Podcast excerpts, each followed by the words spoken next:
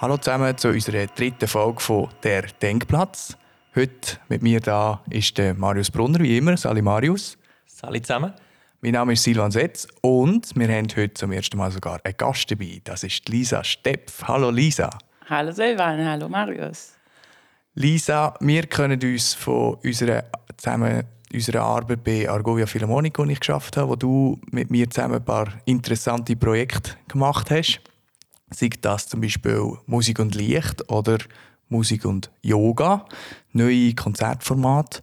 Äh, du bist selber sehr tätig auch als Cellistin in verschiedenen äh, Ensembles, machst viele Produktionen. Du hast auch gerade eine Lehrtätigkeit an der Hochschule der Künste in Bern in der, im Master Musikvermittlung. Also ziemlich genau in der Schiene, wo wir uns bewegen und, und wollen arbeiten Lisa, sag doch du mal, wir reden heute über Musikvermittlung. Was ist für dich Vermittlung? Oder ab wann ist es einfach ein Konzert oder ist ein Konzert immer Vermittlung?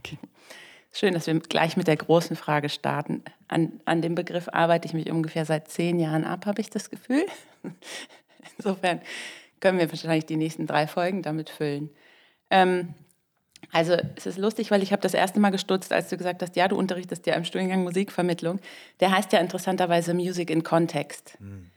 Was ich schon mal einen total bemerkenswerten Punkt finde, weshalb ich, glaube ich, auch diesen Studiengang attraktiv fand. Ich glaube, wenn der Musikvermittlung geheißen hätte, weiß ich gar nicht, ob ich da unterrichtet hätte. Nein, also es ist, ähm, es ist tatsächlich so, dass ich meine eigene künstlerische Arbeit nie als Musikvermittlung labele. Mhm. Also vor allem die Arbeit mit meinem Streichquartett, Quartett plus eins, was wir ja 2006 gegründet haben. Wir haben, sind sozusagen, haben angefangen mit der Arbeit, dass wir gesagt haben, okay, wir sind ein Streichquartett, davon gehen wir aus und jetzt nehmen wir andere Künste dazu und gucken mal, was für neue Formen da überhaupt rauskommen. Ne? Also der Name Quartett plus eins war wirklich Programm und wir dachten immer, ja, also das sind doch künstlerische neue Produkte, die wir da entwickeln. Und dann sagte irgendwann, ich weiß nicht, so um 2010 oder so rum, als dieser Begriff überhaupt erstmal aufkam, sagte eine, ähm, also wir kommen aus Niedersachsen und da gibt es eben dieses Ministerium, ne, sozusagen kantonale Förderung. Und die Frau sagte zu uns, Mensch, wisst ihr was, es gibt jetzt so einen neuen äh, Musiktopf, der heißt Musikvermittlung und ihr passt da rein. Also sprich, wir mussten von anderen gelabelt werden als Musikvermittlung, dass wir uns überhaupt dazugehörig gefühlt haben und tun das aber immer noch, also wirklich nur peripher. Ähm, eine Kuratorin hat mal unsere Arbeit als poetische Musikvermittlung bezeichnet. Das fand ich ziemlich schön, weil wir in keinster Weise irgendwie pädagogische Ambitionen haben, da irgendeinen Inhalt zu vermitteln. Aber natürlich sozusagen in, in der Arbeit mit neuen Konzertformaten, wo ich immer sage, ich entwickle neue Konzertformate, wird es natürlich von Institutionen doch teilweise als Musik Vermittlung ähm, benannt. Ja, das war jetzt ähm, sehr umschweifend und noch nicht total auf den Punkt, Silvan, aber ihr seht, ich ringe total mit diesem Begriff. Wie seht ihr das? Macht ihr Musikvermittlung für euer oder, oder was, genau, wie, wie, wie seht ihr das? Wie seht ihr eure Arbeit, die man ja durchaus auch als künstlerische Musikvermittlung beschreiben könnte vielleicht? Also wir machen schon Musikvermittlung. Aber für uns ist Musikvermittlung vor allem, dass wir einfach Leute begeistern für das, was wir machen, die sonst keinen Beziehungspunkt haben, mhm. wo, wo das sonst nicht kennen. Das ist eigentlich so für uns Musikvermittlung. Ja. Mhm. Also dass das nicht, nicht nur auf eine Gruppe zielt, sondern wirklich, dass wir eine grosse, ähm, breite Masse ansprechen Und vielleicht auch darum, dass man mehr ein, ein Gesamterlebnis bieten, in dem Sinn, als, als ein Konzert, wie man es heute halt auch bei anderen Angeboten sieht. Sei das zum Beispiel äh, ein Konzert an einem Open Air, wo man zum Beispiel drei Tage dort ist und ein Gesamterlebnis hat, wie mit, da gehört das Zelt aufstellen auch dazu und ein Bier trinken äh, und Leute kennenlernen und so das gemeinschaftliche Gefühl, wo, wo man sehr wichtig findet, wo man eigentlich quasi in ein, in, in Format einfließen lassen, damit man dort eben auch relativ spontan zum Beispiel kann, ähm, Kunst genießen, aber gleichzeitig auch äh, äh, eine gewisse Gemeinschaft spüren. Mhm. Das ist eigentlich auch ein großer Punkt, so die Nähe zu, zu den Leuten und in dem Sinn auch zeigen, dass, dass es dann, sei es klassische oder zeitgenössische Musik, es gibt ja viele Leute, die das daheim hören, aber vielleicht nicht an ein Konzert gehen. Mhm. Auch viele junge Erwachsene, ähm, laut Studien. Und dass man genau diesen Leuten auch das bieten kann, dass sie sich nicht abgeschreckt fühlen vom, vom Konzert an sich, wie es abläuft oder ja. was dort läuft. Das ja. ist eigentlich der Vermittlungsaspekt, den wir eigentlich in dem Ganzen drin haben. Genau, das würde ich total sozusagen inhaltlich unterschreiben. Ich würde, ich würde das irgendwie aus meiner Perspektive trotzdem nicht als Vermittlung auf eine Art bezeichnen. Also klassische Vermittlung würde ich immer sagen, ja, da, da, da, kommen dann Kinder oder eine bestimmte Zielgruppe und dann wird denen was vermittelt, damit die dann nachher im klassischen Konzert sitzen. Und ich glaube, was wir probieren, ist, dass wir alle Faktoren von einem Konzert irgendwie neu bestimmen und eine Form von zeitgemäßer Rezeption irgendwie ermöglichen. Ne? Also ich hab, wir haben zum Beispiel gemerkt, wenn wir in ähm, Räume der bildenden Kunst gegangen sind, dass wir gemerkt haben, die sind viel weiter, was eine individualisierte, zeitgemäße Rezeptionshaltung angeht. Wir haben wie von denen das übernommen, dass wir immer dachten, okay, wir machen ein Angebot und aber keine Vorgabe. Ihr müsst jetzt hier und hier sitzen, ihr müsst das und das tun, ihr müsst euch so und so anziehen, sondern eher in dem Sinne von, okay, wir sind in dem Raum, ihr könnt kommen, so wie ihr ein Kunstwerk anguckt, geht ihr auch zu dem Kunstwerk, was euch interessiert, was euch anspricht bleibt da eine Weile stehen, dann entscheidet ihr, wann ihr weitergeht oder entscheidet sogar, ob ihr euch sitzt oder an die Wand lehnt oder im besten Falle kann man sich auch noch hinlegen bei uns.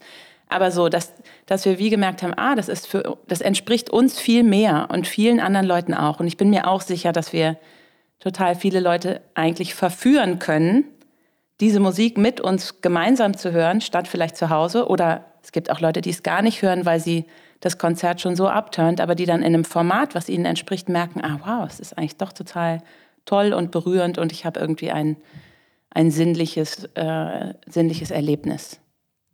Also das heißt, du würdest eigentlich auch mehr sagen, quasi, wenn man jetzt den Begriff Vermittlung so würde nehmen, dass Vermittlung mehr quasi wäre, mit Kind zu arbeiten. So verstehen sie ja, habe ich das Gefühl, viele institutionelle Orchester. Es steht immer, wenn es Vermittlung heißt, dann heißt das immer, wir machen Familienkonzert oder Kinderprojekt, aber es gibt in dem Sinne nicht eine Vermittlung für junge Erwachsene oder in die Richtung. Würdest du das so unterschreiben? Ich finde halt, der Begriff klingt schon so unattraktiv. Weißt du, junge Erwachsene gehen doch nicht zu was, wo, wo Vermittlung drüber steht. Also da hätte ich überhaupt, also wenn ich mich jetzt noch zu den jungen Erwachsenen zählen darf, ich hätte schon. ich einfach überhaupt keinen Bock drauf. Also tendenziell schon. Und es gibt ja auch diesen Begriff im Englischen Music Education.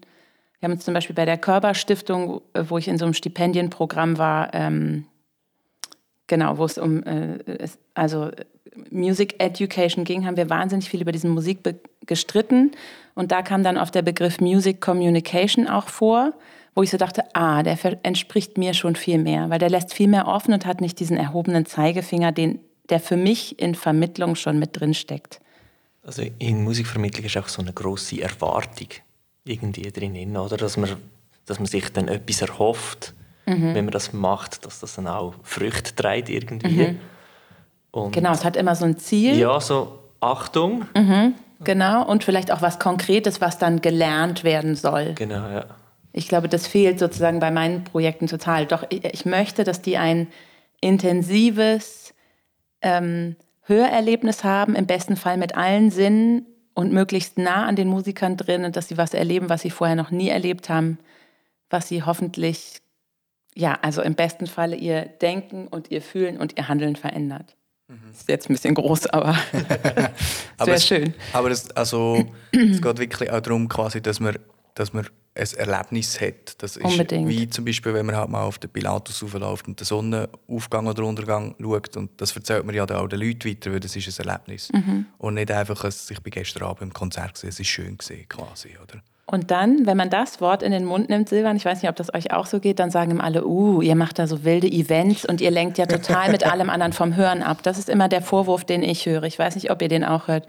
So reicht das Hören nicht mehr und müsst ihr dem so viel hinzufügen. Was, was sagt ihr dann, wenn, wenn jemand das zu euch sagt? Ich glaube, äh, es ist nicht unbedingt, also der Inhalt, also die Musik an sich, ist nicht das, wo, wo sage jetzt, ähm, schwierig ist, zum an die Leute zu bringen. Ich glaube, der Inhalt ist auch nicht das, was abschreckt, dass Leute nicht kommen.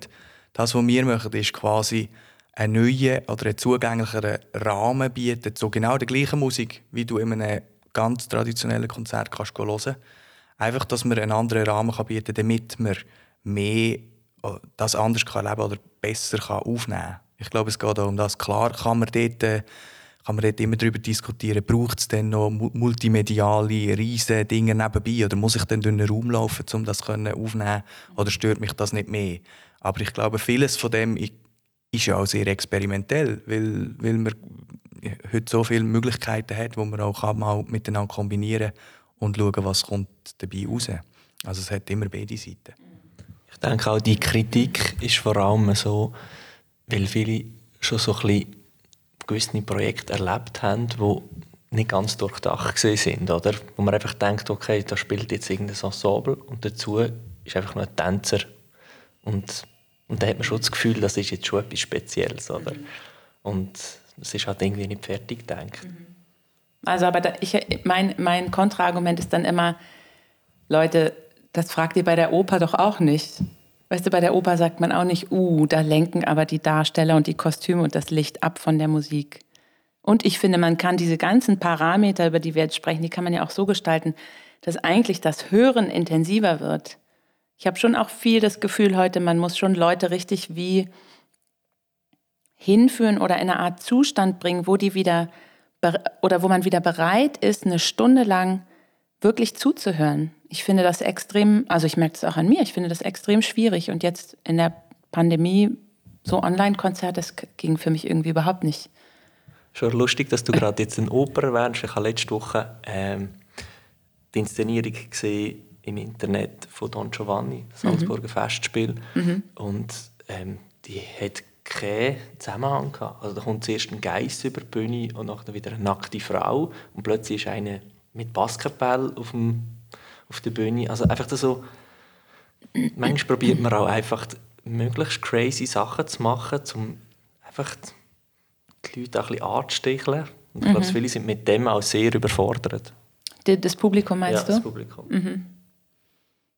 Ja, es geht dort vielleicht auch darum, quasi, dass man, wenn man jetzt das Wort Vermittlung nochmal reinnimmt, ähm, zum Beispiel politische Aspekte reinfließen und etwas vermitteln. Oder auch mal im Publikum zeigt, oder mal einfach eine Wand vor das Gesicht stellt und sagt, das kann es eben auch sein.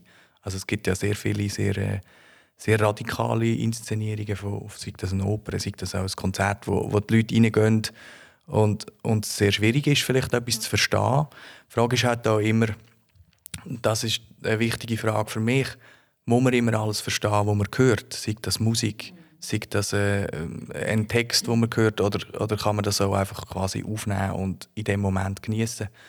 Und dort ist wie auch die Frage Vermittlung. Ähm, Vermittlung ist ja in dem Sinne auch ein bisschen weit aufgekommen, dass man plötzlich früher, wo, wo die Musik immer ähm, schwieriger wurde ist zum Hören, schwieriger zum Spielen, sei das schon bei Mozarts Seite gesehen, wo es dann plötzlich heisst, ja gut, wir, wir, schreiben jetzt ein Programmheft, weil wir müssen jetzt die Musik erklären. Oder wir haben jetzt Programmmusik, wo, wo quasi eine Story oder ein Bild als, als, als Basis darunter liegt, damit wir die Musik erklären kann, damit aber genau die Leute, die es dann auch interessant finden, kommen und, und, und die Erklärung aber schon gelesen haben. Teilweise. Oder es gibt eine Konzerteinführung, damit man besser versteht, wieso als Flöte genau dort das spielt. Und da frage ich mich ein bisschen, ist denn die Musik das Problem oder muss man es verstehen oder was ist genau das, was es denn braucht, damit man das muss vermitteln mhm. Also ich bin ähm, überhaupt kein Fan von äh, vorher irgendwas erklären und ich bin großer Fan davon, wenn man ein künstlerisch-ästhetisches Erlebnis sozusagen schafft, dass man die Leute dahin führt, dass sie verstehen, es geht erstmal um das subjektive, sinnliche Erleben. Ich muss nicht in dem Moment, in dem ich da drin bin und das erlebe, das gleich analysieren oder mir sagen, oh Gott, es ist neue Musik, ich verstehe es nicht, weil ich habe ja gar nicht genug Hintergrundwissen. Das finde ich ist so oft das, was passiert. Dass Leute irgendwie das Gefühl haben, sie sind nicht gebildet genug oder dumm oder haben halt keinen Zugang zu, zu der Musik. Und ich glaube, man kann durchaus mit künstlerischen Mitteln Zugänge legen und ich muss das nicht verbal erklären. Also bei den Quartettprojekten gibt es manchmal ein Programmheft mit Hintergrundinformationen, das kriegen die Leute aber immer nur nach, dem, nach der Veranstaltung. Mhm. Also ich will gar nicht ich habe oft das Gefühl, ich will eher die Leute aus dem Kopf rausholen, weil ich auch so das Gefühl habe, dass das äh, traditionelle Konzert, da kommen wir vielleicht irgendwann später noch zu, negiert den Körper komplett. Also es ist so, als hätten wir eigentlich nur Ohren und ein Gehirn und alles andere spielt wie keine Rolle. Und ich finde, das ist, also genau, ist auch überhaupt nicht zeitgemäß. Deshalb nenne ich zum Beispiel oft das, was ich mache, nicht Konzert, sondern Hörexperiment. Mhm. Einerseits, weil dann ist es etwas mit offenem Ausgang, wo die Leute nicht so die Scheu haben, okay, aber ich muss jetzt das und das hören und ich muss das und das verstehen. Das haben ja viele Leute, wenn sie ins Konzert gehen. Nicht nur im Konzert, auch sonst, wenn man etwas sieht, oder mm, es ist ja viel schnell googeln, ah, was ist ja, das? Und, und genau, dieses, Ein, dieses Einordnen und das Wissen, dass man das nicht hat. Und andererseits auch, was ich bei so unseren Formaten, die wir so machen, manchmal wirklich, wirklich krass finde. Oft macht man ja, man kreiert ein neues Format, alle Parameter neu, an einem neuen Ort, neues Setting, neues Licht und dann führt man es zweimal auf mhm. oder auch nur einmal.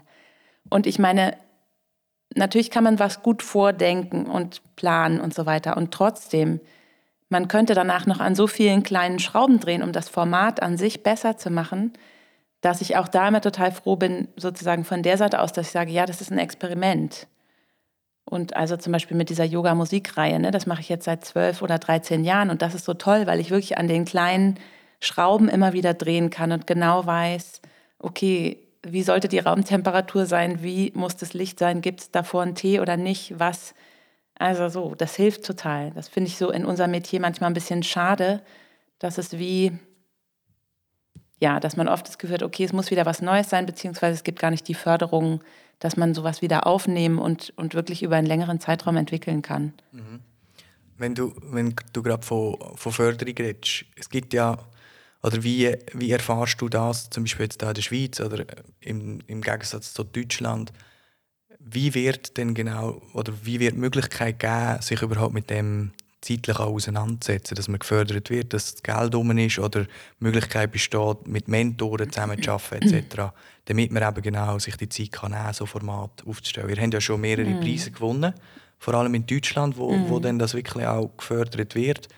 Wie erfahrst du die Förderung? Ist die zeitgemäß oder ist das ist dort noch zu wenig, mm. ist das zu wenig ausgeschafft?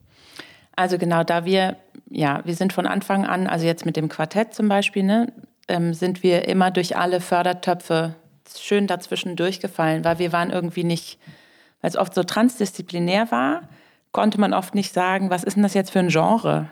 Also klar war es irgendwie immer Musik, aber die Musiktopf haben dann gesagt, naja, aber irgendwie ist das auch Musiktheater, was ihr da jetzt probiert. Und irgendwie jetzt macht ihr da was, so ein Soundwalk in einer Ausstellung, naja, gehört ihr dann nicht mehr in die bildende Kunst. Es war immer total schwierig. Und dann kam eben dieser Musikvermittlungstopf, wo wir nicht immer drin sind. Ne? Und die wurden dann auch wieder sozusagen abgeschafft und jetzt gibt sie wieder und so weiter. Ähm ja, also da haben wir jetzt über zwölf Jahre ne, uns sozusagen immer wieder Beziehungen zu verschiedenen Förderern und Fördermöglichkeiten aufgebaut. Und es kommt total aufs Projekt an. Jetzt machen wir ein Projekt, da geht es um Ökologie und Nachhaltigkeit und plötzlich ähm, werden wir von einer Umweltstiftung gefördert, unser Projekt. Ne? Also es kommen auch, je nachdem, womit man sich thematisch beschäftigt, kommen auch Förderer dazu. Aber das heißt natürlich, man muss auch jedes Mal wieder neu recherchieren und neue Leute ansprechen. Und es ist schon mühsam, muss man sagen. Ähm, aber es funktioniert. Also zumindest für uns. Wir leben da seit zwölf Jahren, ich würde sagen, vielleicht 50 Prozent unserer Einnahmen so von dem Quartett kommen, sozusagen aus diesen Fördertöpfen. Ähm, in der Schweiz bin ich jetzt noch gar nicht so bewandert. Ähm, ich finde, der Aargau fördert total viel Kultur und da gibt es total viele Möglichkeiten, jetzt auch so Recherchestipendien und so neu. Und in Deutschland habe ich so die Erfahrung gemacht, jetzt gerade in der Corona-Pandemie gibt es viel Förderung, die so stipendienartig ausgeschrieben ist. Es ist so ein bisschen wie soll man sagen, so ein bisschen der Umweg, den die gegangen haben. Die haben schon gemerkt, okay, den Künstlern geht es total schlecht und das funktioniert alles nicht und da werden Gigs abgesagt und die kriegen keine Ersatzzahlungen ne, vom Staat. Das gab es alles nicht.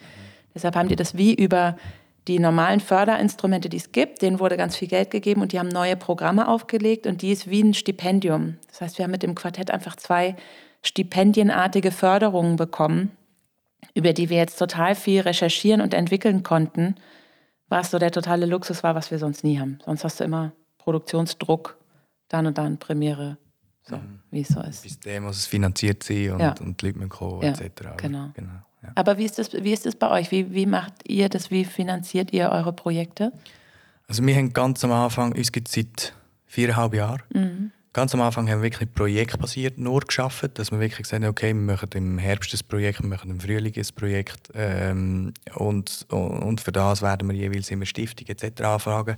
Dann mit der Zeit haben wir besser auch selber verstanden, ja, es macht ja auch Sinn, wenn man quasi ein Jahresprogramm zusammenstellt und dann auch für das ganze Programm gezielt äh, Gelder einholt. Ähm, und das hat eigentlich auch recht gut geklappt, damit wir unsere, unsere Projekte dann können so durchführen können. Und jetzt sind wir gerade dran, das Ganze auch neu aufzustellen, damit wir wirklich quasi auch einen, einen jährlichen Betrieb haben, wo du, wo du dann auch, weil es macht einfach keinen Sinn quasi für jedes Projekt, du fährst immer von null an. Mhm. Du musst überall das Geld zusammensuchen. Es, es gibt immer gleich viel Arbeit und es muss ja irgendwie möglich sein, dass wenn man eine dauerhafte äh, ja, eine Langfristigkeit erreicht, wo man auch ein Ziel kann aufführen kann, dass man dann über eine längere Zeit kann Sponsoren oder Stiftungen oder auch private ähm, und die öffentliche Hand dafür gewinnen. Und das ist eigentlich auch das Ziel. Gibt es sowas bei euch wie Konzeptionsförderung, dass man wie so eine Förderung über drei Jahre oder sowas gibt? Oder muss man da eigentlich Stiftungen von überzeugen, dass das sinnvoll ist? Es gibt es nicht so als Gefäß? Ja, als Gefäß gibt es sehr wenig.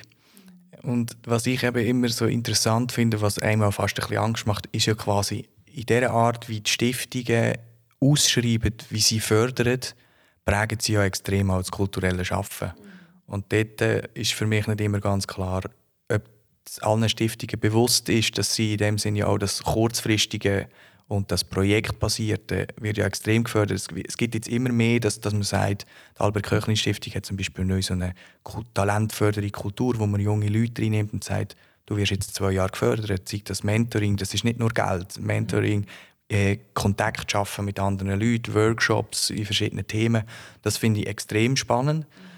Und ich glaube, es bräuchte ja noch viel mehr von dem, damit man, damit man sich auch, ja, man kümmert sich ja, damit das Geld kommt, aber damit, damit man mehr Zeit hat, nachher dann auch wirklich für die, sagen, die wirklich die künstlerische Arbeit auszuführen. Ja, und ich finde auch, neben dem ganzen Finanziellen ist alles das projektmäßige, kurzlebige.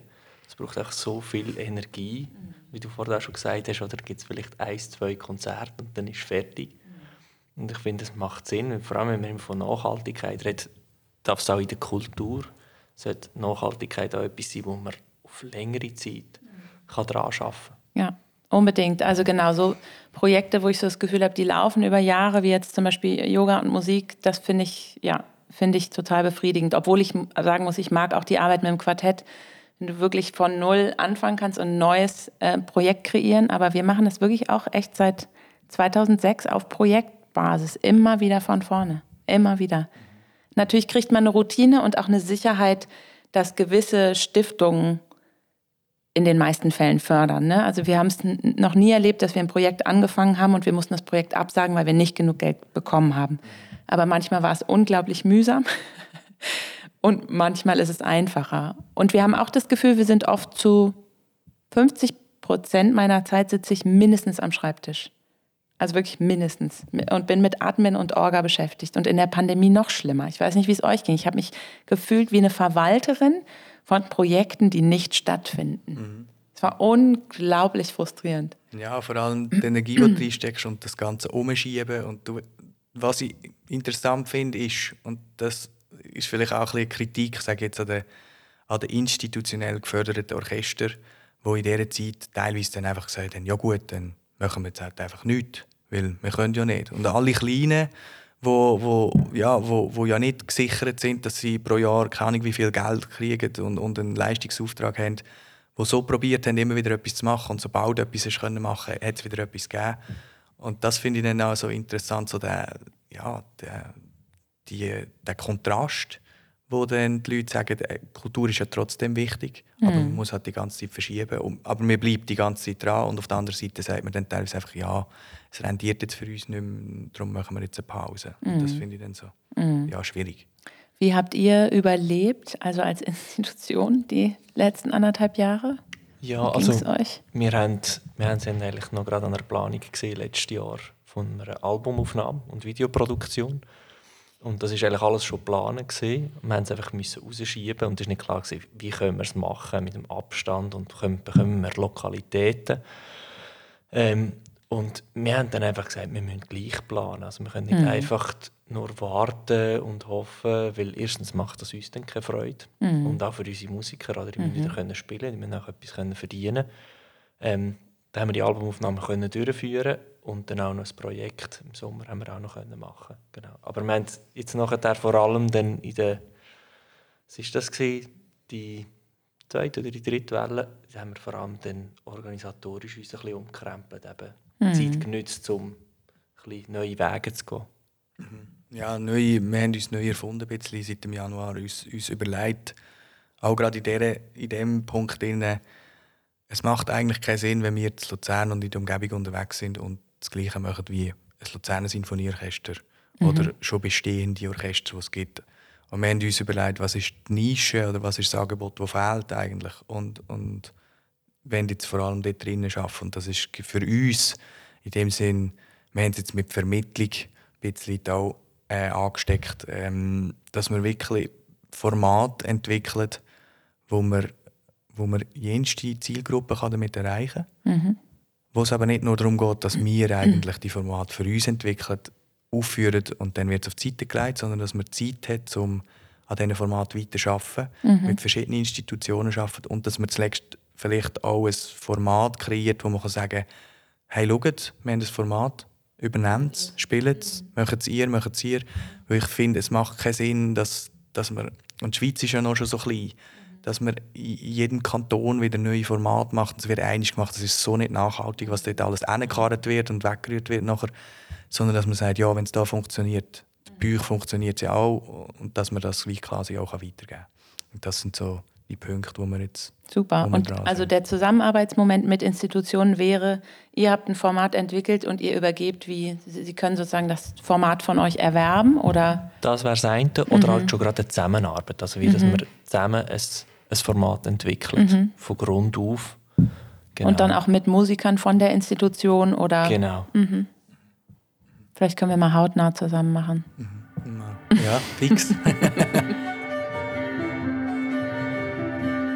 Ja, super. Also, man sieht, Vermittlung ist sehr breit, ein grosser Begriff. Vermittlung kann man auch als Begriff brauchen oder eben nicht. Sehr spannend. Danke, Lisa, dass du heute da bist. Wir werden sicher noch ein paar Mal miteinander reden und etwas voneinander hören.